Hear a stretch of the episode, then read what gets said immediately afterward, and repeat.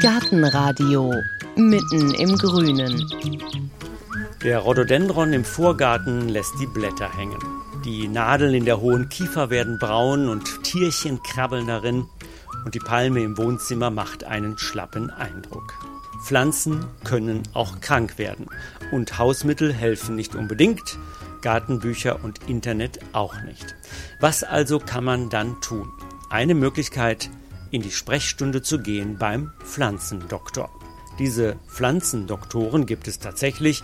Seit ein paar Jahren hat sich dieser Service etabliert. In der Regel sind Pflanzendoktoren Gärtner oder Landschaftsarchitekten mit Zusatzausbildung. Mittlerweile gibt es eine Handvoll Akademien, an denen sich Fachpersonal zum Pflanzendoktor weiterbilden kann. Und wir vom Gartenradio.fm haben den Mann besucht, der von sich behauptet, der erste Pflanzendoktor Deutschlands überhaupt zu sein. Fest steht, im Jahre 2007 hat Jenne Packwitz die Idee für diesen ganz besonderen Pflanzengesundheitsservice zusammen mit seinem Chef entwickelt.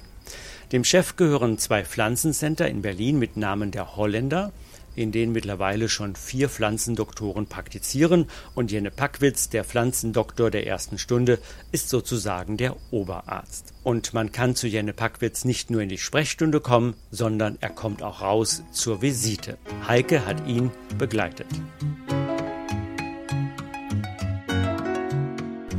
Der erste Eindruck ist verblüffend. Jenne Packwitz sitzt in weißem Poloshirt und weißer Hose in einer Ecke im Pflanzencenter hinter einem ausladenden Schreibtisch und schaut auf zwei Computerbildschirme.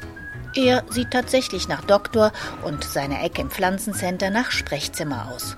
Nur, dass in den Regalen hinter ihm nicht Blutdrucksenker und Schmerzmittel, sondern Läusespray und Pflanzendünger stehen. Und da kommt auch schon die erste Patientin. Eine Frau hat einen Kiefernzweig in der Hand. Der sieht in der Tat mitgenommen aus. Die Rinde ist schorfig und fleckig und jede Menge kleine Tiere krabbeln hin und her. Besorgt hält die Kundin dem Pflanzendoktor den Zweig entgegen. Hallo. Hi. Meine Kiefer macht mir Sorgen. Vom halben Jahr schon mal, äh, da waren da Läuse dran, hieß es. Da hat die auch schon mal so einen Zweig mitgebracht. Jetzt ja. habe ich es natürlich auch so vorschriftsmäßig damit behandelt, aber trotzdem sind die Nadeln jetzt alle krumm. Man möchte meinen, das ist zu trocknen, aber ist ja eigentlich nicht. Nee, das hat mit dem Gießen nichts zu tun. Das ist ein Pilzinfekt. Sieht man hier den Punkt, ja, ne? Den ja, braunen Punkt. Den sehe ich, ja. Und hier auch? Ja. Das ist der Eintrittspunkt von dem Pilz. Kiefernde Schritte ist das. Das ist nicht so schlimm. das sagen Sie so. Zweimal sprühen und dann ist vorbei. Die Läuse machen es nicht kaputt, oder dieser Pilz? Wenn man jetzt nicht sprühen würde, dann schon. Ne? Aber wenn wir jetzt sprühen, dann ist der Pilz tot und dann ist es alles kein Problem mehr.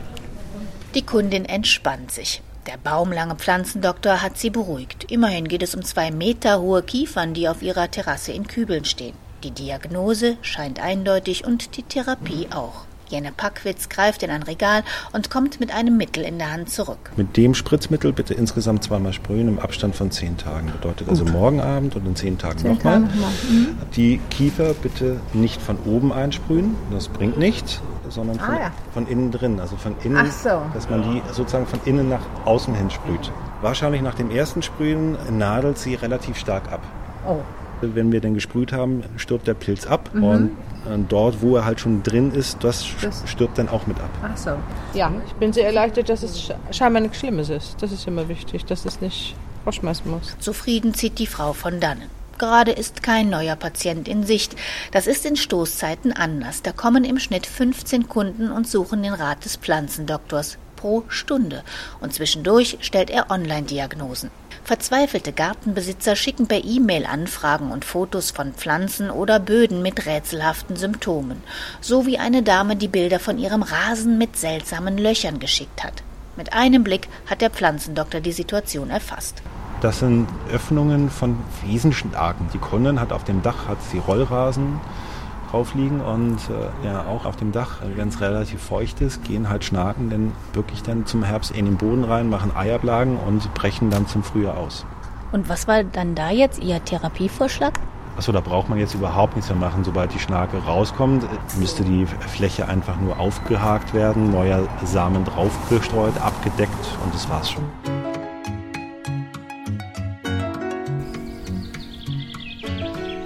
Dann ist Zeit für die Visite der stationären Patienten. Wir machen uns auf ins Außengelände, vorbei an kraftstrotzenden Kübelpflanzen, die gekauft werden wollen, vorbei an biegsamen Gräsern und leuchtenden Hortensien, an duftenden Rosen und saftig grünen Buchsbäumen. Auf einem kleinen, etwas abseits gelegenen Areal stehen die Kübelpflanzen, die nicht gerade aussehen wie das blühende Leben. Das ist unsere erste Hilfestation. Alle Bäume, die im Prinzip leichte Schäden haben, wie Gießschäden oder Pilzinfekte, die kommen hier rauf und werden halt genauso wie in einem richtigen Pflanzenkrankenhaus dann hier gepflegt. Und was haben wir jetzt gerade für Patienten hier rumstehen? Birnen, Oleander, Rosen, Magnolien, eine Olive ist da, Schneeball. Ja, das war's so ziemlich. Und das hier ist jetzt zum Beispiel eine, eine Birne. Birne. Wie sieht denn da Ihre Diagnose aus? Die Birne, die hat sogenannte Gallmilben bekommen, deswegen ist das, ist das Junglaub angesogen und wuchs dann in dem Jahr kein Stück mehr. Die musste dann komplett äh, nachgeschnitten werden und gesprüht. Und jetzt bildet die langsam für das Jahr drauf wieder neue Blattknospen aus. Blüten wird sie aber wahrscheinlich nicht bringen. Und wie sieht die Therapie aus? In der Phase, wo sie kaum Laub hat, tun wir eigentlich fast nichts. Äh, Düngen bringt nichts, Gießen auch nicht. Das Einzige, was wir in der, Phase dann gemacht haben, Anfang Mitte Mai, wir haben den Wurzelballen präpariert mit Bodenbakterien, sodass diese Bakterien sich im Gefäß vermehren. Die lagern sich dann an die Pflanzwurzeln an äh, und sorgen dann dafür, dass die Wurzeln eine erhöhte Aufnahme an Nährstoffen haben. Sind das jetzt alles auch Pflanzen aus der Baumschule oder sind das auch Patienten, die von außen mal gebracht werden? Ja, das sind jetzt erstmal nur welche von uns. Wir haben vor, in ein, zwei Jahren das auch so zu machen, dass Leute uns die auch bringen können, dass wir dann sozusagen wirklich ein Berliner Pflanzenkrankenhaus haben. Dazu müssen wir aber erstmal noch viel, viel mehr planen, weil das ist dann natürlich aus Krankheiten oder Schädlinge, da gibt es auch verschiedene Arten. Da brauchen wir Fläche, wo wir die verschiedenen Krankheiten trennen können. Dann ist es dann natürlich so, äh, Teil steht im Freiland, Teil der Pflanzen muss wahrscheinlich in Glashaus rein und da müssen wir erst noch viel, viel tun für. Sie haben ein weißes Poloshirt an ja. und auch so eine weiße Hose. Sie sehen auch ein bisschen aus wie ein Arzt. Ist das gewollt? ja, ist so gewollt. Es soll sich auch ein, ein Stück weit unterscheiden. Wenn man sich die Berufssparte des Gärtners anschaut, dann ist es ja so, dass äh, Gärtner sein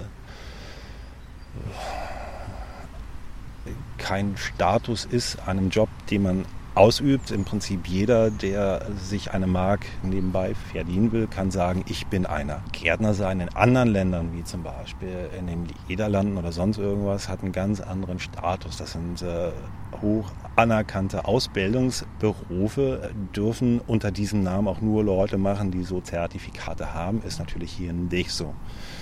Und äh, dadurch, dass wir so einen Anerkennungsmissstand haben, wollten wir dadurch, dass wir jetzt auch weiß angezogen ist, auch gleich sagen, also wir sind vom Stellenwert wirklich etwas, das sich von den anderen abgrenzt. Wie sind Sie denn eigentlich Pflanzendoktor geworden? Pflanzendoktor bin ich eigentlich geworden, weil damals, das war 2007, mein Chef und ich gleichzeitig die Idee hatten. Zu der Zeit war das dann so gewesen, Leute, die irgendetwas haben wie äh, Läuse, Schädlinge oder sonst irgendwas, äh, bringen immer äh, Teile von Pflanzen mit, also das heißt Blauplattenstiel oder sonst irgendetwas und fragen halt danach. Da kam uns ganz einfach denn äh, die Idee, Wieso tun wir nicht irgendetwas in einer vorbeugenden Art und Weise? Das heißt, wir fahren zu den Leuten hin, schauen uns das vor Ort an und erklären ihnen, in welchen Teilen des Gartens sie jetzt sozusagen sorgsam sein sollen, weil jetzt äh, könnte das sozusagen passieren, dass aufgrund von Regen oder von sonst irgendwas könnte jetzt Pilz kommen, Schädlinge oder sonst irgendwas halt. Der Laie an sich sieht ja meistens Infektionen immer erst dann, wenn sie vor Ort sind, auch relativ stark.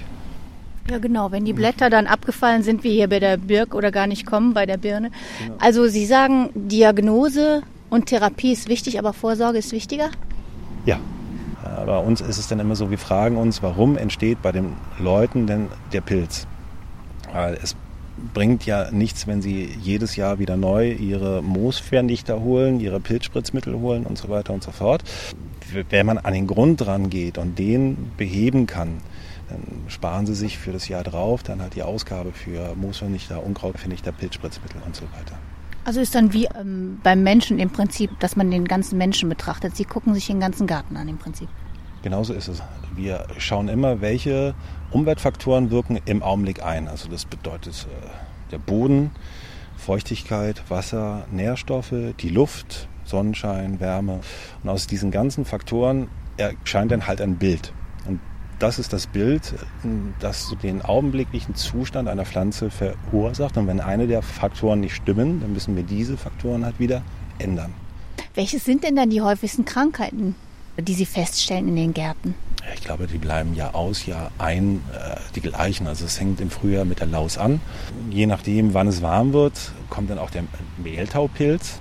Wenn dann Ende Mai, Anfang Juni relativ viel Regen fällt, dann haben wir natürlich auch den Rost und den Sternrustau. Und äh, die Zikade kommt auch immer. Es ist eigentlich immer das Gleiche. Es ist natürlich jetzt so, dass wir über die Jahre jetzt noch ein paar Schädlinge und Pilzkrankheiten neu reinkriegen.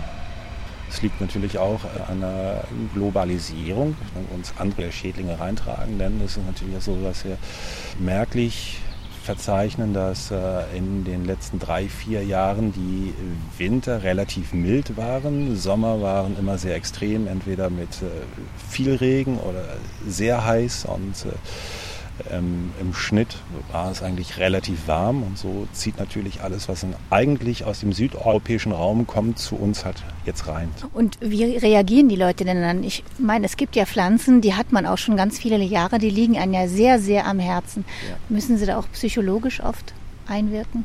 Ganz oft. ganz oft. Also ich hätte nie gedacht, dass äh, Psychologie zu so einem großen Teil von dem Berufsbild wird. Man muss ja erst auf die Leute einwirken. Jeder Mensch ist anders, jeder Mensch ähm, benutzt eine andere Sprache, er versteht die Dinge beim Erklären auch nicht gleich. Also das heißt, man muss dann innerhalb von kürzester Zeit darauf einschwenken, in welcher Art und Weise man mit ihm halt spricht. Und was für Geschichten haben Sie da schon erlebt? Alles Mögliche. Das ist der Student, der kommt, wo die Großmutter gestorben ist und die hatte seit 30 Jahren einen Grommibaum, den hat er jetzt äh, bei sich stehen und äh, von der Pflege her weiß er nicht, wie es halt geht und er geht jetzt halt ein und er darf jetzt nicht eingehen, weil das ist der von der großen Mutter, die gestorben ist. Sowas in der Art. Ja, passiert aber oft. Nicht vielleicht für ein Haustier, aber fast, oder? So ein Garten. Ja, es ist äh, komischerweise so, es gibt wirklich immer nur Typ A oder Typ B. Also das heißt, entweder den Menschen, der Pflanzen einfach nur als Stück Ware sieht, also es sozusagen kauft, hinstellt, muss schön aussehen, sieht nicht mehr schön aus, raus, weg, neu. Und es gibt natürlich dann ähm, ganz genau das Gegenteil. Das sind halt die Leute, die wirklich Pflanzen kaufen, von klein und dann wirklich großziehen mit sehr viel Liebe. Und wenn da irgendwo ein Blatt mal braun wird, dann ist es ganz schlimm. Und gibt es dann auch Leute, wo Sie hingehen und sagen dann, Frau XY, Herr Z, ich habe Ihnen doch schon tausendmal gesagt, Sie sollen nicht so viel düngen oder Wasser geben. Also gibt es auch so uneinsichtige Gartenhalter? Ja, immer, ganz oft. Ein Gärtner sein ist im Prinzip das Leichteste auf der Welt, bis es sozusagen schief geht. Dann liegt es meistens nicht an einem selber, sondern Pflanzen sind halt schuld. Ware war schlecht oder sonst irgendwas. Ist aber wirklich ganz häufig so, dass wenn man Dinge dann erklärt, dass die dann nicht eingehalten werden, weil man den Erklärungen vielleicht nicht folgen kann, weil man das nicht logisch findet, weil Oma und Opa das sowieso seit 30 Jahren anders denn getan haben und äh, man glaubt dann im ersten Augenblick halt denen und äh, dass sich die Welt aber innerhalb von 30, 40 Jahren durchaus ändert und äh, Gärten nicht mehr so kultiviert werden können wie früher, weil einfach auch die Extreme, gerade jetzt bei uns in der Stadt, viel, viel stärker ist. Also das heißt die Aufheizung, Umweltgase, UV-Strahlung und so weiter und so fort. Das nimmt ja von Jahr zu Jahr zu. Was sind denn so Ratschläge, ich sag mal, die ungern befolgt werden? Weniger gießen. Die meisten Leute denken, viel hilft viel. Also gerade bei Pflanzen ist es so, dieser Spruch viel hilft viel ist in 99 Prozent aller Fälle falsch. Es hilft nur so viel, wie es auch gerade braucht. Und äh, gerade bei dem vielen Gießen macht man auch einen großen Fehler aus dem einfachen Grund, wenn man jeden Tag gießt, auch wenn es jetzt so heiß war, erstens äh, sollte man da nur morgens gießen, dann auch nicht so viel, weil in dem Augenblick, wenn es sehr heiß ist und die Wurzel ist dann noch nass, es ist ja so wie so an so einem Schnellkochtopf. Also das heißt, die Erde wird heiß, die dampft aus und dieser, dieser, dieser Feuchtigkeitsdampf kocht dann im Prinzip diese Feinwurzeln ab. Die Pflanze fängt an, da sie schlappt. Man glaubt, man muss noch mehr nachgießen. Man gießt mehr nach, dabei ist ein Teil der Feinwurzeln schon kaputt. Und durch dieses Nachgießen gibt man dann sozusagen den Rest. Also einfach dann mal trocken werden lassen? Also morgens leicht anfeuchten. Sie muss sich durch die Wärme einfach durchfinden und dann in den Abendstunden dann nochmal leicht nachgießen. Äh, bei Freilandpflanzen sollte man es dann eher so machen, dass man in den Morgenstunden zwischen 6 und 8 Uhr, dass man die wirklich wurzeltief gießt. Also das heißt 45 bis 60 Minuten, sodass die Erde bis auf 40 bis 60 Zentimeter feucht ist. Danach darf es ruhig heiß werden. Der Boden darf dann in den nächsten Tagen abtrocknen. Der Vorteil ist, die Wurzel wird gezwungen, der Feuchtigkeit in den Boden zu folgen. Also das heißt, äh, äh, sie bleibt nicht kurz. Das ist dann nämlich dann der Stand, wenn man jeden Tag gießt, braucht die Wurzel gar nicht in den Boden reingehen. Sie bleibt kurz. Wenn man nicht jeden Tag gießt, wächst sie in den Boden stärker ein.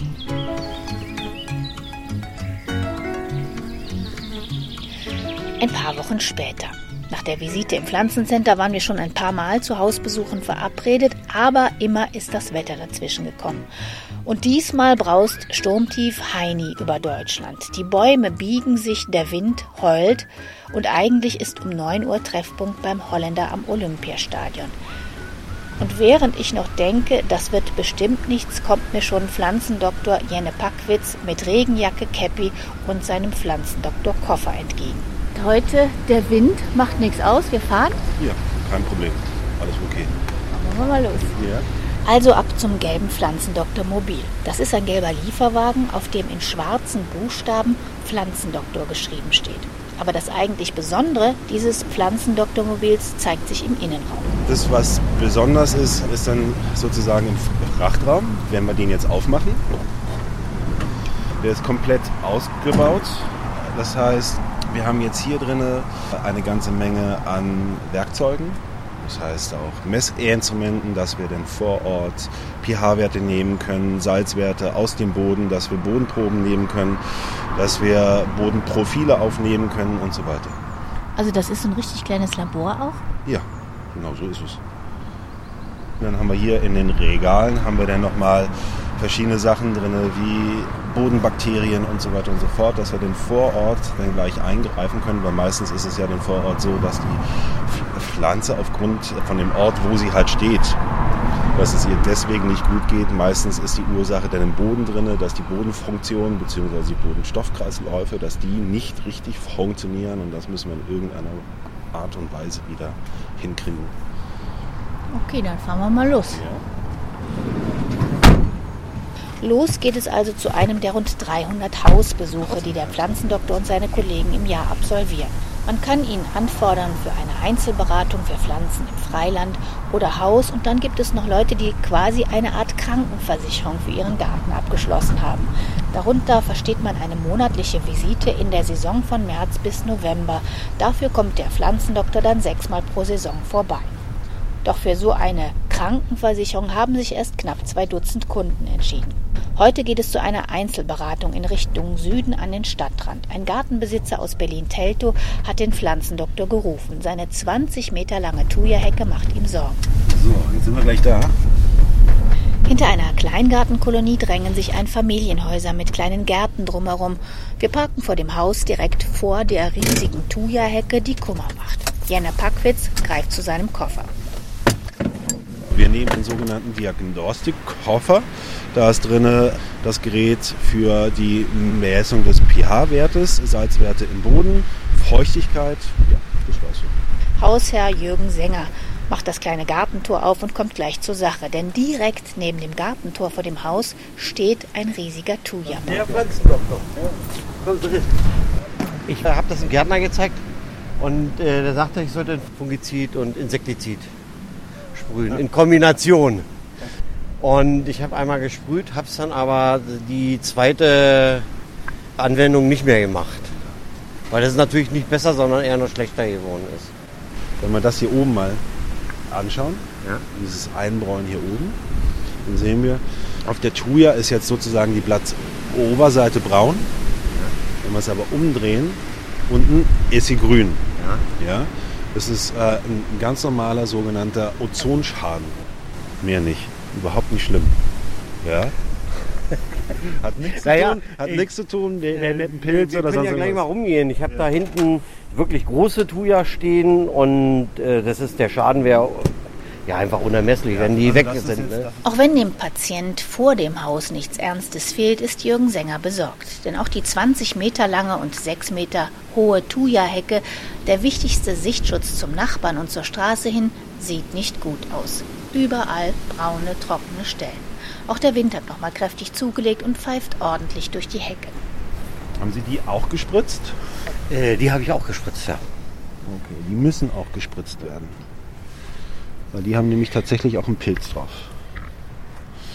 Ein Pilz kann man das immer sehen auf der Unterseite. Hier haben wir jetzt diesen schwarzen Punkt. Ja. ne? Das ist ein sogenannter Sporenhaufen. Also da ist, das ist der Punkt, wo der Pilz eindringt. Ja. Ja. Wenn Sie die jetzt schon mal durchgespritzt haben, ist es okay. Und stärker düngen. Ja. Also diese bräunliche Einfärbung hier vom La Laubrand, das ist ein Mangelsymptom. Und zwar Kalium fehlt. Wie oft düngen Sie, wenn Sie düngen? Äh, noch gar nicht. Je älter und größer Sie werden, desto mehr Liebe brauchen Sie auch. Ja. Ja. auch zweimal im Jahr. Alles Ja. klar. Also wirklich dann auch durchgehend. Weil ähm, die produziert oben auch relativ viel an Samen. Und wenn, wenn Thujas Samen pro- produzieren, gehen die Pflanzen eigentlich davon aus, dass sie kurz vorm Sterben sind. Ja, das ist sozusagen dann die Reaktion, wir möchten uns noch vermehren. Also Ja. produzieren wir jetzt Samen. Das ist für sie dann immer ein Zeichen, denn okay, irgendwas äh, läuft gerade schief. Diagnose und Therapie sind klar, fehlt noch das Rezept. Jenne Packwitz greift zu Stift und Kladde, um das Rezept auszustellen, doch dafür bittet Jürgen Sänger ihn hinein. So, dann haben wir bei denen da drüben mindestens Kilo pro Baum, äh, pro Quadratmeter.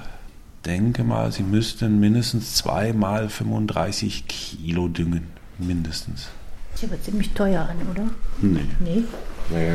Ich Also wenn man- letzten Endes ist es ja die Sache wert. Ne? Also Also ich glaube, der Einsatz des Düngers ist preiswerter, als wenn man sich einmal so einen hohen Baum holt. Also so eine 6 Meter hohe, hohe Thuja, da muss man, glaube ich, den schon so um die 400 Euro hinlegen. Mindestens. ja, und die wachsen auch schlechter an. Ne? Also je Ja, größer sie sind, desto schlechter wachsen sie an. Ne? Genau. Und dieses Düngen wird Pi mal Daumen für das gesamte Jahr um die 90 sein. 90 Euro. Ähm, bitte nur das Hornamon nehmen. Ja, lassen Sie sich nicht das Animalin aufschwatzen, weil es enthält kein Kalium und Sie brauchen das hier. Ja. Also werden das Düngen komplett umsonst. Oder halt Neudorf, ganz normal Neudorf, Ja. Strauch und Heckendünger. Das kriegen Sie auch bei Bauhaus Obi oder sonst irgendwo. Okay, bei den ähm, Spritzmitteln äh, schreibe ich nur mal kurz in Klammern noch die Wirkstoffe auf, dass Sie das vergleichen können, weil Pflanzenschutzhersteller haben immer, immer die Eigenschaft, dass sie äh, die Pflanzenschutzmittel immer unter dem gleichen Namen verkaufen, äh, sich aber ständig von Jahr zu Jahr ändern kann, was drin ist. Ja? Es kommt aber immer wirklich drauf an, was sie da sprühen auf den Wirkstoff. Ja? Aber sind Sie jetzt erstmal beruhigt oder denken Sie mal abwarten, gucken wir Ja, erstmal, wie bin ich erst, wenn wir in, im nächsten Jahr hier sitzen und es ist alles wieder grün. Ne? Also dann, äh, dann bin ich beruhigt, aber vorher nicht. Ne? Die Arbeit des Pflanzendoktors ist getan. 90 Euro hat die Visite gekostet. Zufrieden steigt er wieder in sein gelbes Pflanzendoktormobil. So, und war das jetzt ein schwerer Fall? War jetzt im Prinzip, im Prinzip so Durchschnittsschäden, so wie sie ganz oft hier vorkommen. Und wie ist es bei äh, Doktoren für Menschen? Da ist es ja oft so, dass der dann irgendwas verordnet und macht und sagt und dann machen die Patienten dann nur die Hälfte oder sonst irgendwas. Haben Sie da so einen Rücklauf bei Ihnen, ob das dann auch durchgeführt wird? Äh, ja, bei den Leuten, die das so machen, wie ich es aufschreibe, die kommen dann irgendwann zu, zu, mir auch hin und sagen, oh, sie haben mir denn geholfen vor drei Jahren, vier Jahren oder sonst irgendwas. Alles toll. Die Leute, die das nicht so machen, ähm, gibt es einige, die dann anrufen und sagen, es wird nicht so. Und wenn ich dann nochmal hinfahre und dann nachschaue, dass halt sozusagen bloß die Hälfte denn getan wird, dann muss ich dann nochmal aufklären, dass man entweder das ganz macht oder man lässt es halt sein. Ne? Schimpfen Sie dann auch schon mal oder werden ernst, runzeln die Stirn? Ernst. Dass man dann sozusagen die, die ärztliche Autorität dann halt merkt. Ne? Also es ist wirklich dann so, dass ich wirklich dann ernst werde und nochmal sehr nachdrücklich darauf hinweise, dass diese Maßnahmen durchzuführen sind. Ansonsten können sie den Baum auch fällen. Man sollte also auf den Pflanzendoktor auch hören, wenn man ihn denn schon holt. Wir haben vor allem eins gelernt, auf den Standort und auf die Vorbeugung kommt es an, damit die Pflanzen erst gar nicht krank werden. Auf unserer Internetseite gartenradio.fm haben wir ein paar Links zusammengestellt, wo und wie man Pflanzendoktoren findet oder wo man sich zu einem ausbilden lassen kann. Und da können Sie sich auch ein paar Bilder vom Pflanzendoktor Jenne Packwitz beim Holländer in Berlin anschauen. Das war's vom Pflanzendoktor bei gartenradio.fm. Wir verraten natürlich gleich noch, was es in der nächsten Folge zu hören gibt. Vorher gibt es aber noch den passenden Ton zu dieser Folge.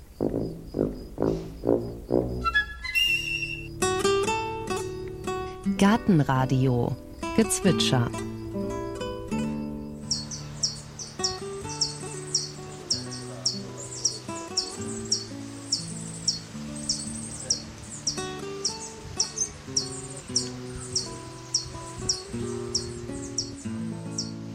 Das war der Doktorvogel. Gartenradio Ausblick. In der nächsten Folge hören Sie Präriegarten, da denkt man ja wirklich an Nordamerika, an Büffelherden, an staubtrockene Steppen, an Gras, was da so ein bisschen rollt über die Weite. Und jetzt stehe ich hier mit Kassian Schmidt und wir stehen in einem Meer von Blumen, es blüht. Wie passt das zusammen? Ein die Vorstellung, man kennt das so aus den Western, diese staubigen, kargen Landschaften, aber Prärie hat natürlich viele Gesichter und viele Facetten. Und es gibt eben von trocken bis feucht und die blütenreichsten sind eigentlich diese Hochgrasprärien. Und das sind eigentlich die Pflanzengesellschaften, wo wir unsere klassischen Gartenstauden herbekommen, also eigentlich üppige, reichblühende Stauden, die mit Trockenreinheit gar nichts zu tun haben.